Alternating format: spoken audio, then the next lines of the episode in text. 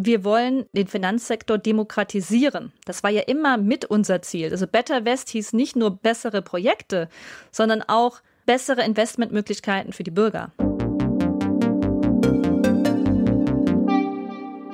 Hallo liebe Zuhörerinnen und Zuhörer, herzlich willkommen zu unserer achten Ausgabe von Female Founders. Wir sind Hanna und Christina aus dem Team des Gründungswettbewerbs Digitaler Innovation. Und wir haben in unserer heutigen Folge Marilyn Hype eingeladen. Sie ist Gründerin und Geschäftsführerin von BetterWest. BetterWest ist eine Crowdfunding-Plattform für nachhaltige Energieprojekte weltweit und wurde 2013 bereits beim damaligen Gründerwettbewerb IKT Innovativ ausgezeichnet. Das bedeutet auch, die Gründung liegt schon einige Jahre zurück, weswegen wir uns äh, freuen, heute einen Rückblick auch auf die erfolgreichen vergangenen Jahre mit dir, liebe Marilyn, äh, zu machen. Herzlich willkommen und äh, schön, dass du unser Gast bist. Ja, hallo. Danke für eure Einladung. Better West klingt stark nach Better Investieren. Ähm, erzähl doch mal kurz, was ihr mit Better West genau macht.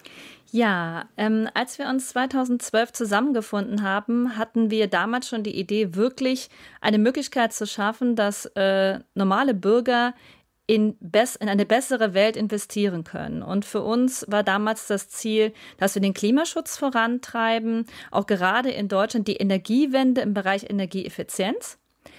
Und auf unserer Reise dann haben wir viele Investoren gewinnen können, die auch gesagt haben, ja, ich möchte selbst entscheiden, worin ich mein Geld stecke. Und dann haben wir irgendwann auch gesagt, Mensch, erneuerbare Energie ist ja doch auch sehr sinnvoll. Also nehmen wir das auch noch mit ins Portfolio. Aber irgendwann haben wir gemerkt, dass wir mit unserem Geld noch viel, viel mehr in außerhalb Deutschlands erreichen können, gerade auch in Schwellenländern, in Afrika oder auch in Indien.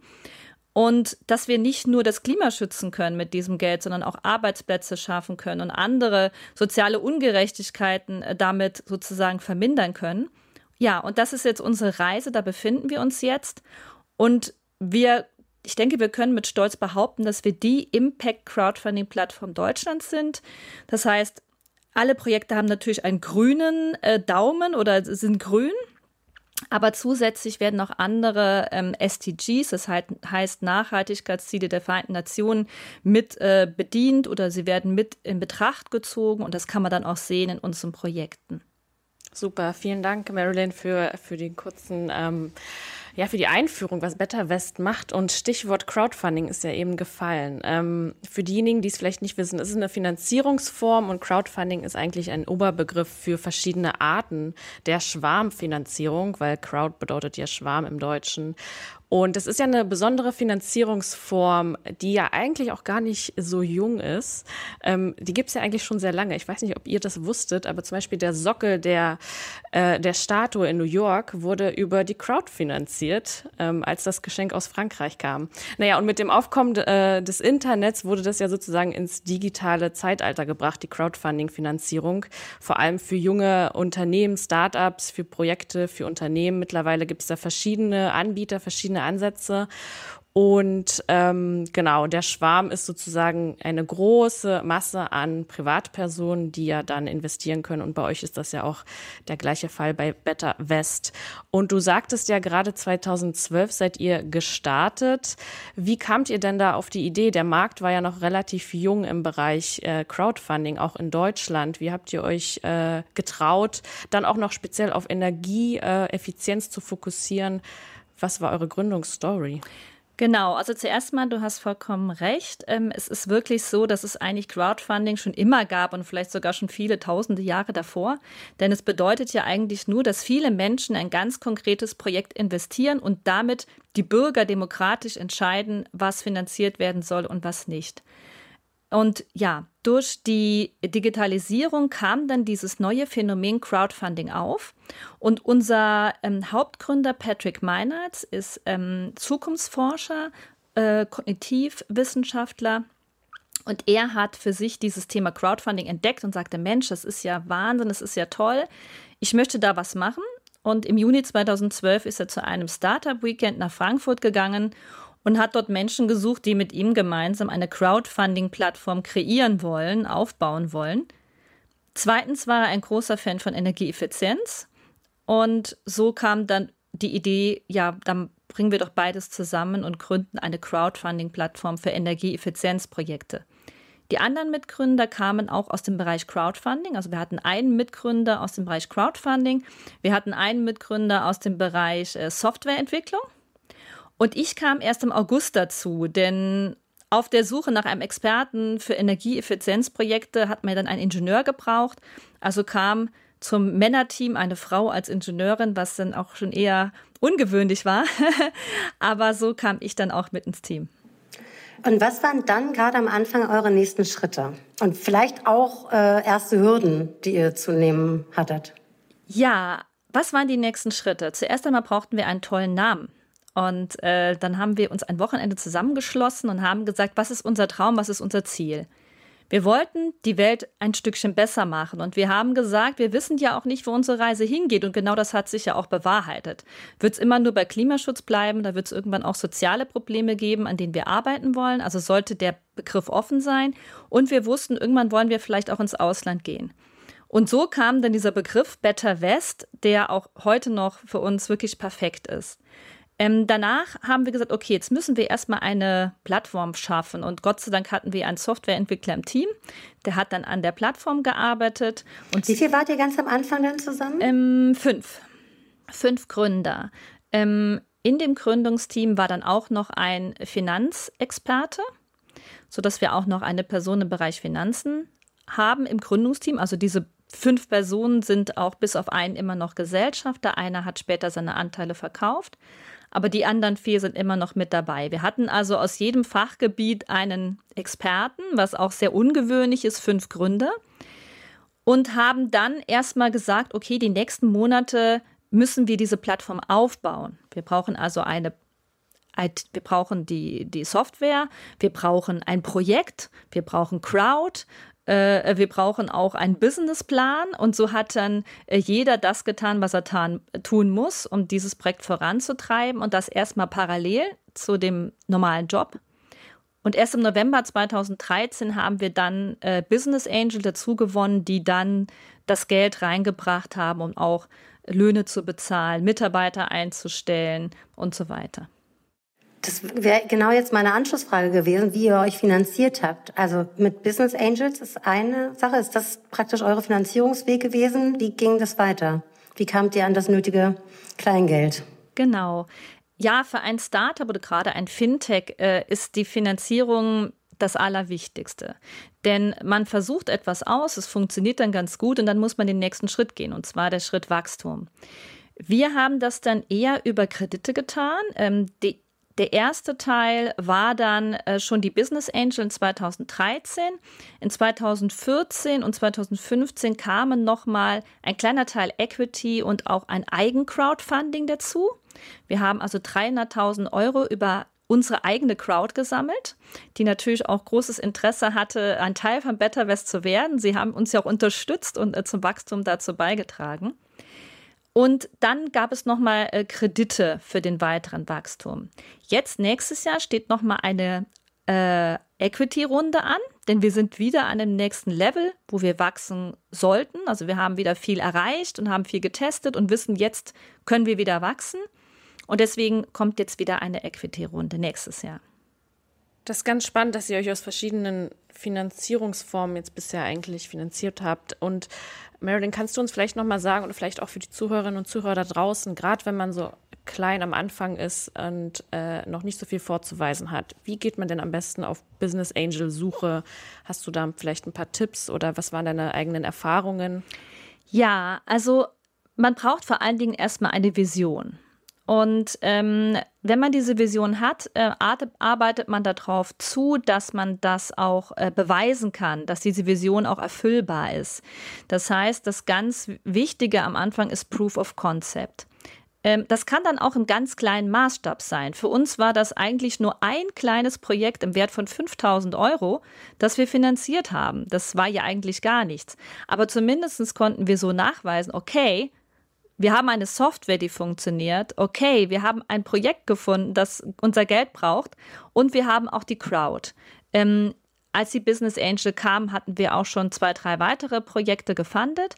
Aber das ist das Allerwichtigste, dass man auch für sich beweisen kann, das hat Potenzial, das funktioniert und jetzt muss ich es nur noch skalieren.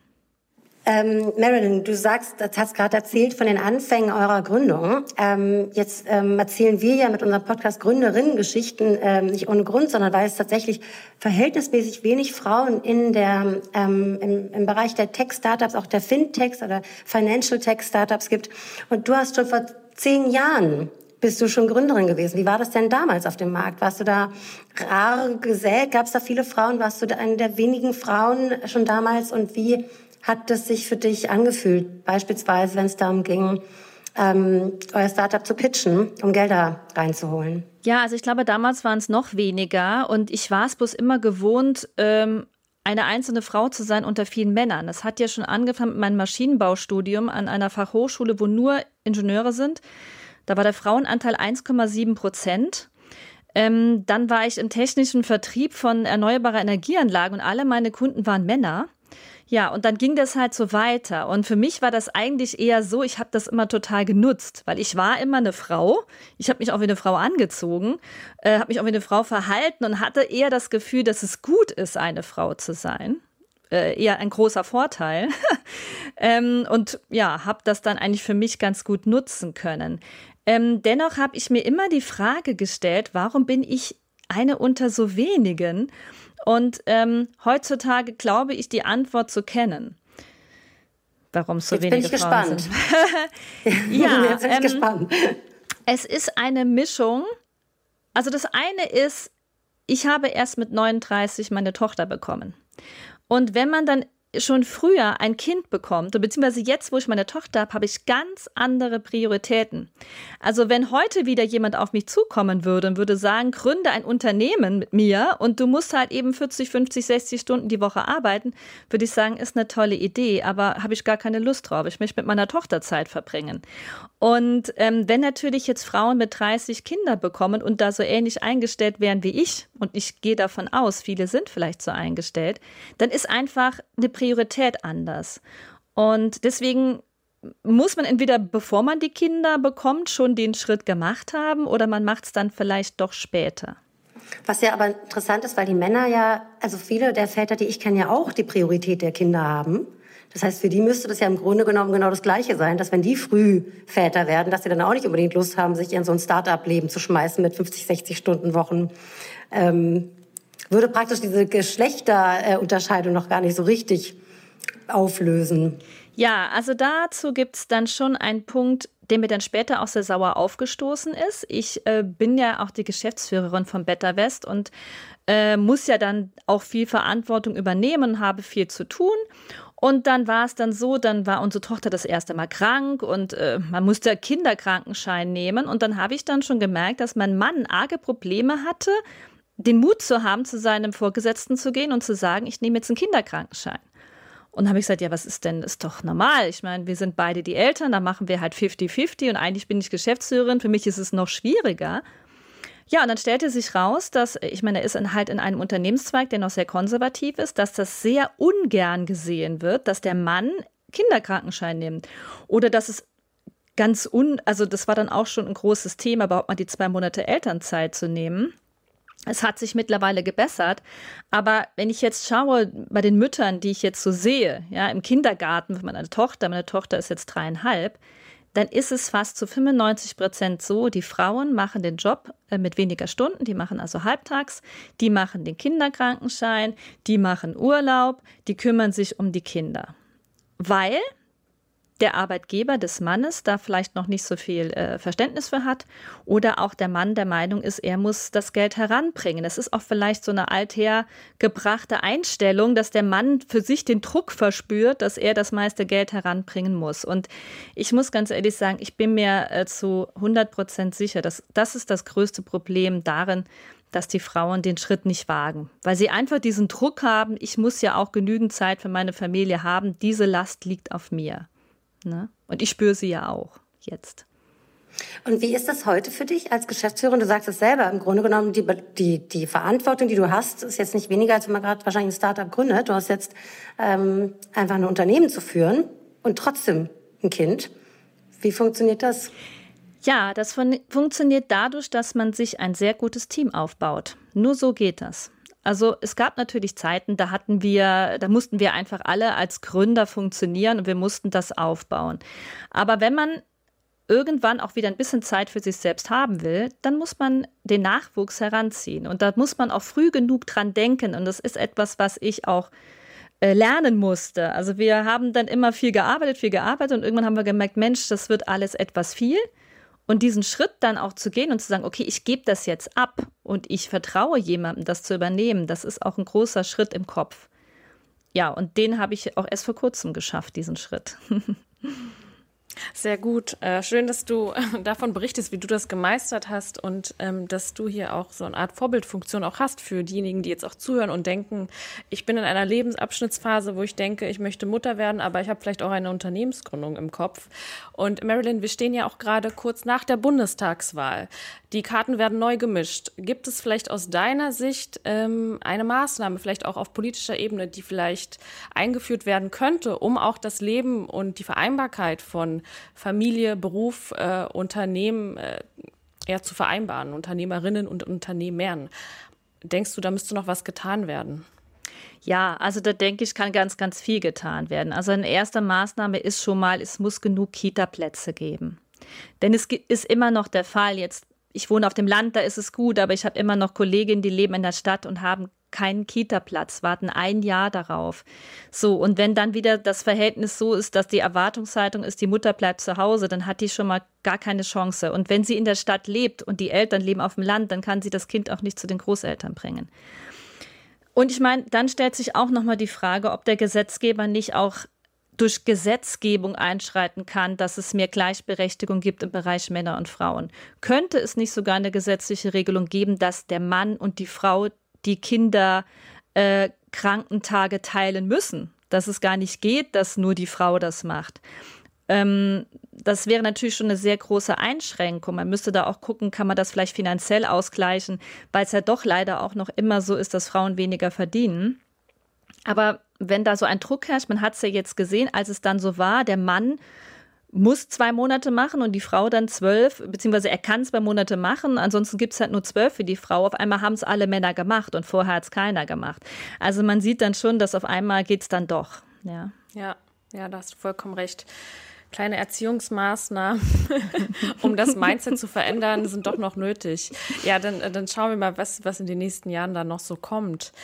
Ähm, Kommen wir zurück zu Better West. Ähm, du hattest ja eingangs schon gesagt, ihr zielt auch konkret auf die Sustainable Development Goals der UN und die besagen ja auch, also das SDG Number 7 sagt ja, ähm, der flächendeckende Zugang zu bezahlbaren, verlässlichen, nachhaltigen und modernen äh, Energie. Äh, Trägern oder Versorgung soll geschaffen werden bis 2030, ne?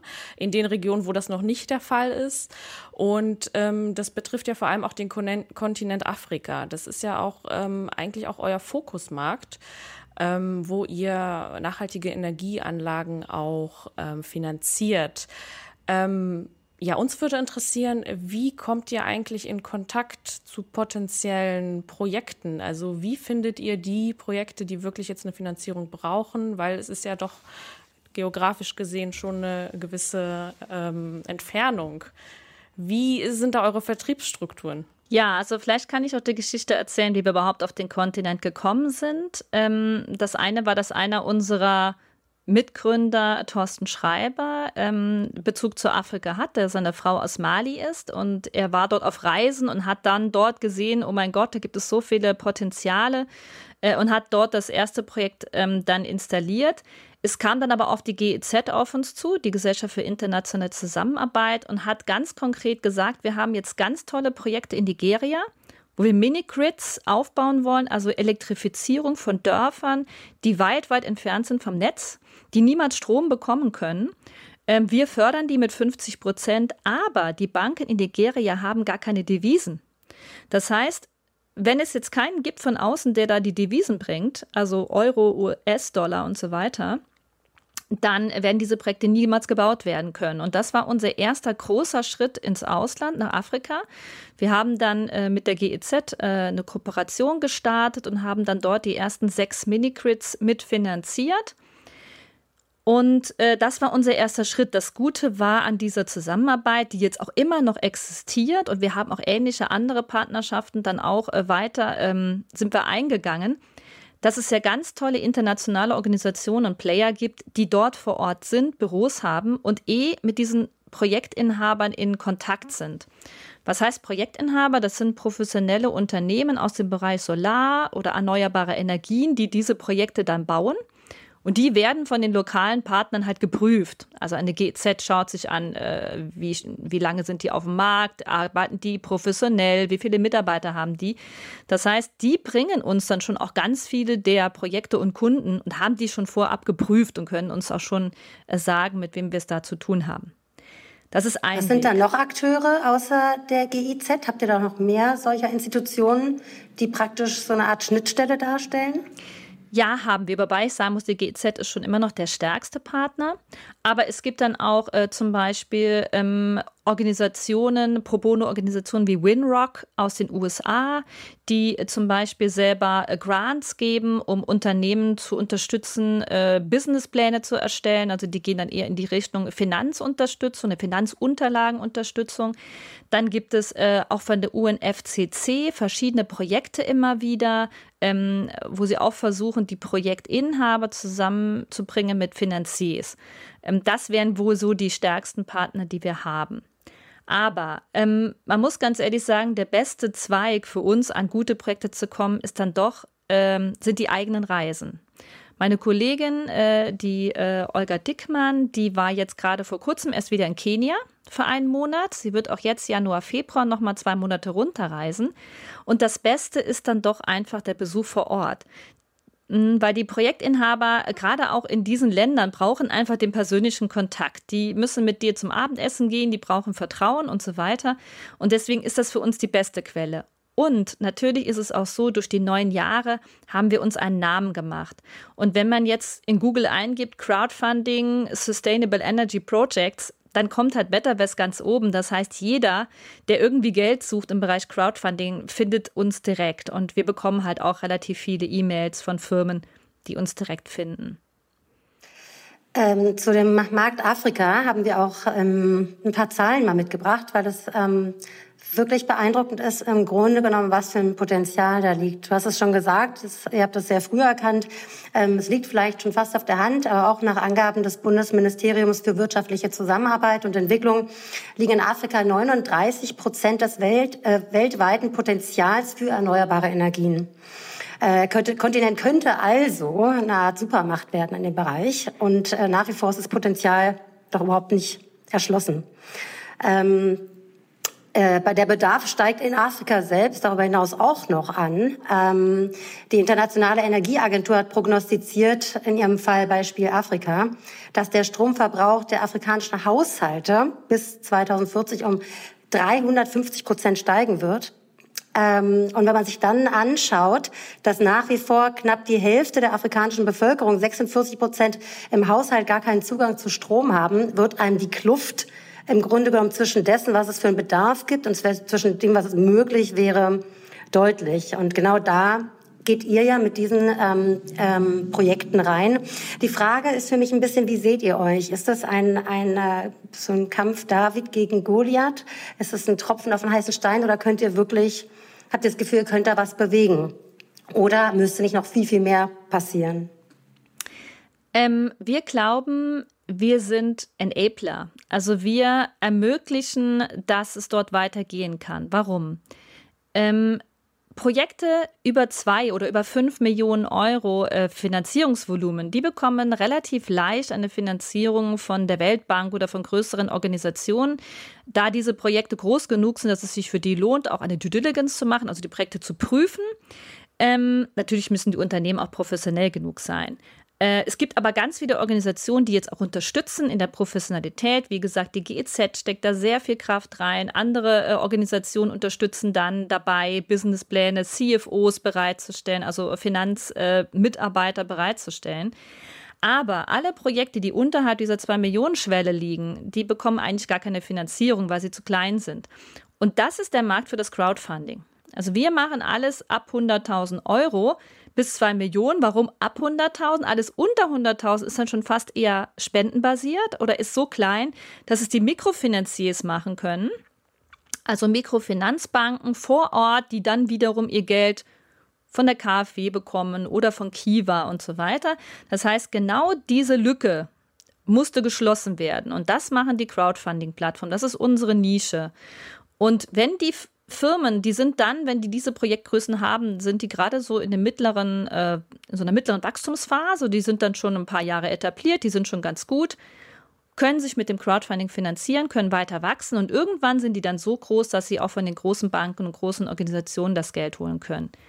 Deswegen ist es für uns immer ein bisschen schade. Wir gewinnen einen neuen Kunden, der gerade gut genug ist und professionell genug für uns, aber wir wissen schon in zwei bis drei Jahren müssen wir wieder Tschüss sagen, weil sie dann groß genug sind, um das Geld von anderen zu bekommen. Aber ja, das ist halt unsere Mission und es ist auch in Ordnung.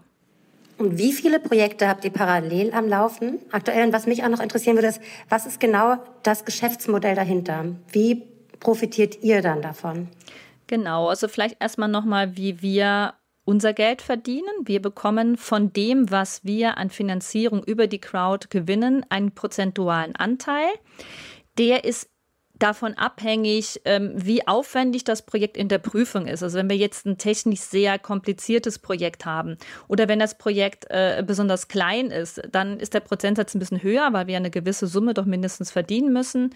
Ähm, Im Mittel kann man sagen, liegt das jetzt im Moment so bei 9 Prozent der Funding-Summe.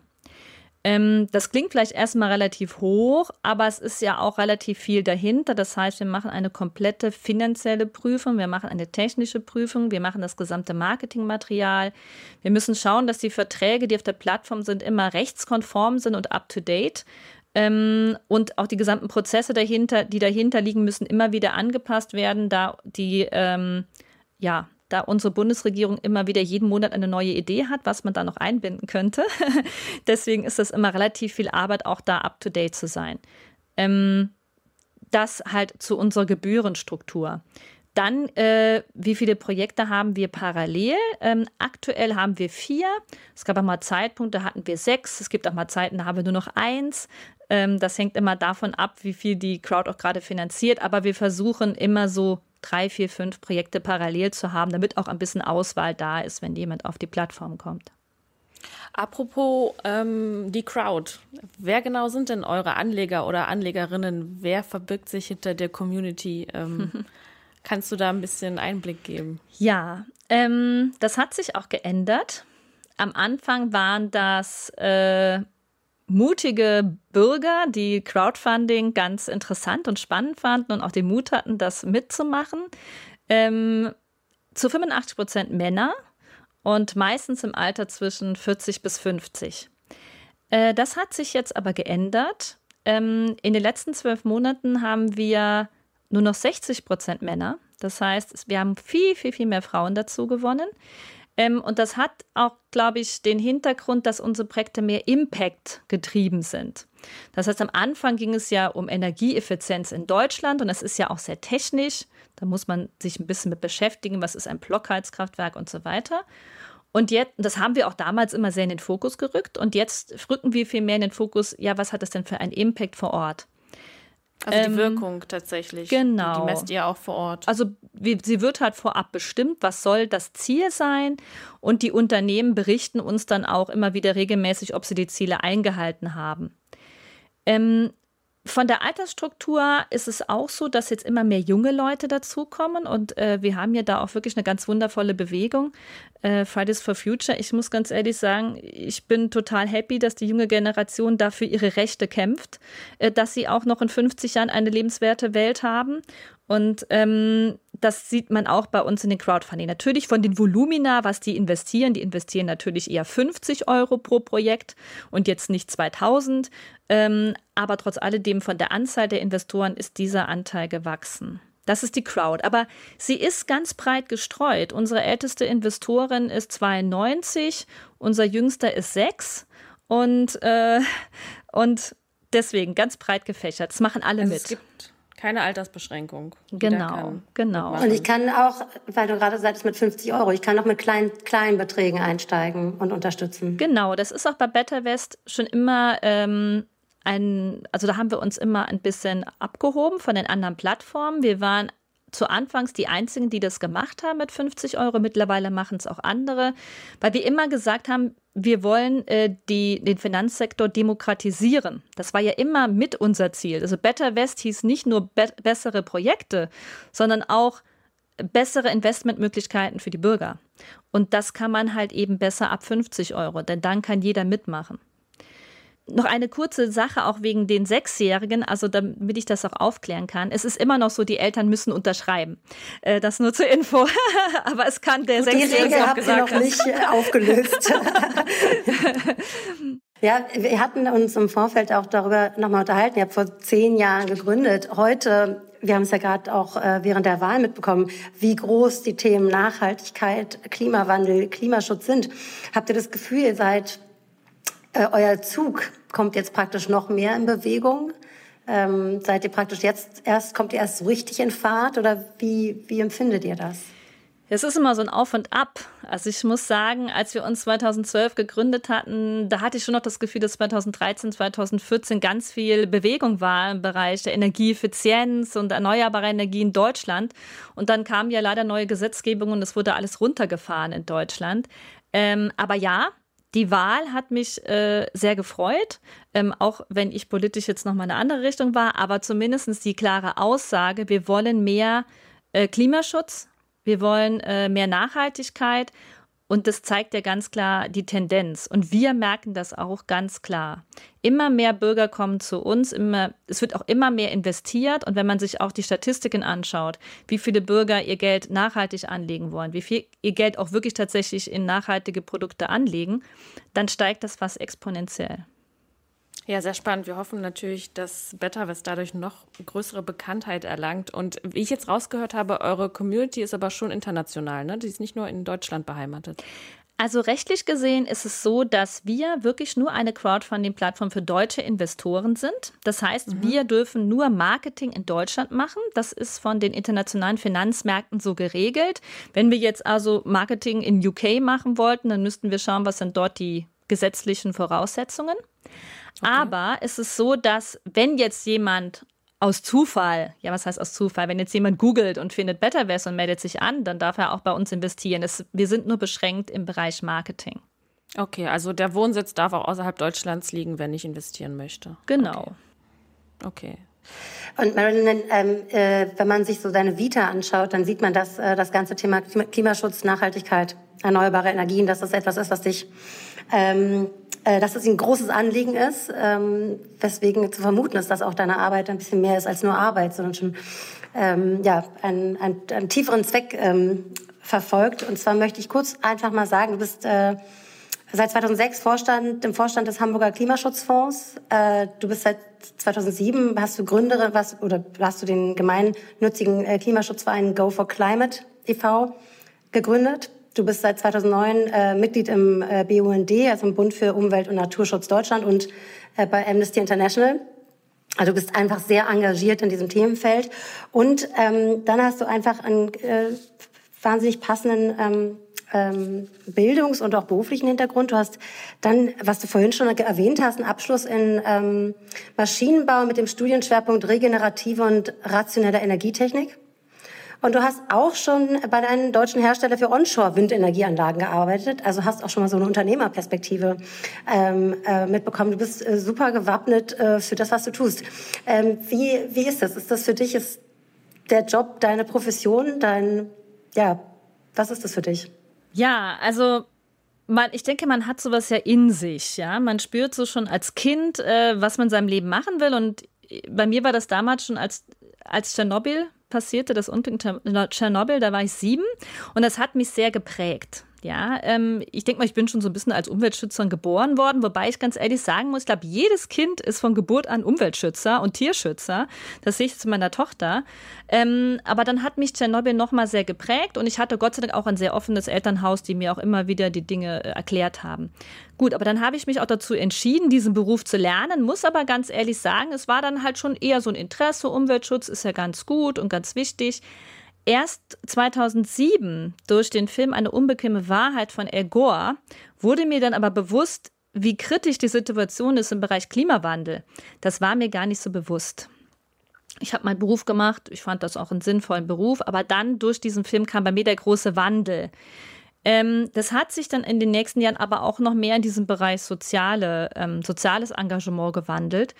Und deswegen, äh, da hast du vollkommen recht, Hanna, war für mich die Anfrage von Better West, ob ich da mitmachen wo wollte, wirklich top, weil es alles das, was ich wollte. Also, dass ich wirklich aktiv dafür sorgen kann, dass mehr Klimaschutz passiert, dass ich aktiv helfen kann, dass mehr soziale Projekte vorangetrieben werden. Da habe ich die Möglichkeit. Das heißt, jeden Tag mache ich das, was ich auch für sinnvoll empfinde. Es sind einem aber auch Grenzen gesetzt. Wenn man jetzt eine Geschäftsführerin ist, dann muss man halt eben auch äh, gucken, dass der Laden läuft, dass alles funktioniert. Man kann nicht immer nur das machen, was einem Spaß macht. Also wenn es jetzt nach mir ginge, würde ich äh, nur noch Projekte machen, wo ganz, ganz viel Social Impact ist, aber die halt sehr, sehr riskant sind. Und dann hätten wir auch das Risiko, dass das Geld verloren geht und das wollen die Crowd-Investoren nicht. Das heißt, ich habe die Möglichkeit, hier das zu tun, was mir gefällt, ähm, aber es sind auch gewisse Limits da und deswegen bin ich auch immer noch ehrenamtlich aktiv, damit ich da auch noch, noch mehr tun kann, auch im ehrenamtlichen Bereich.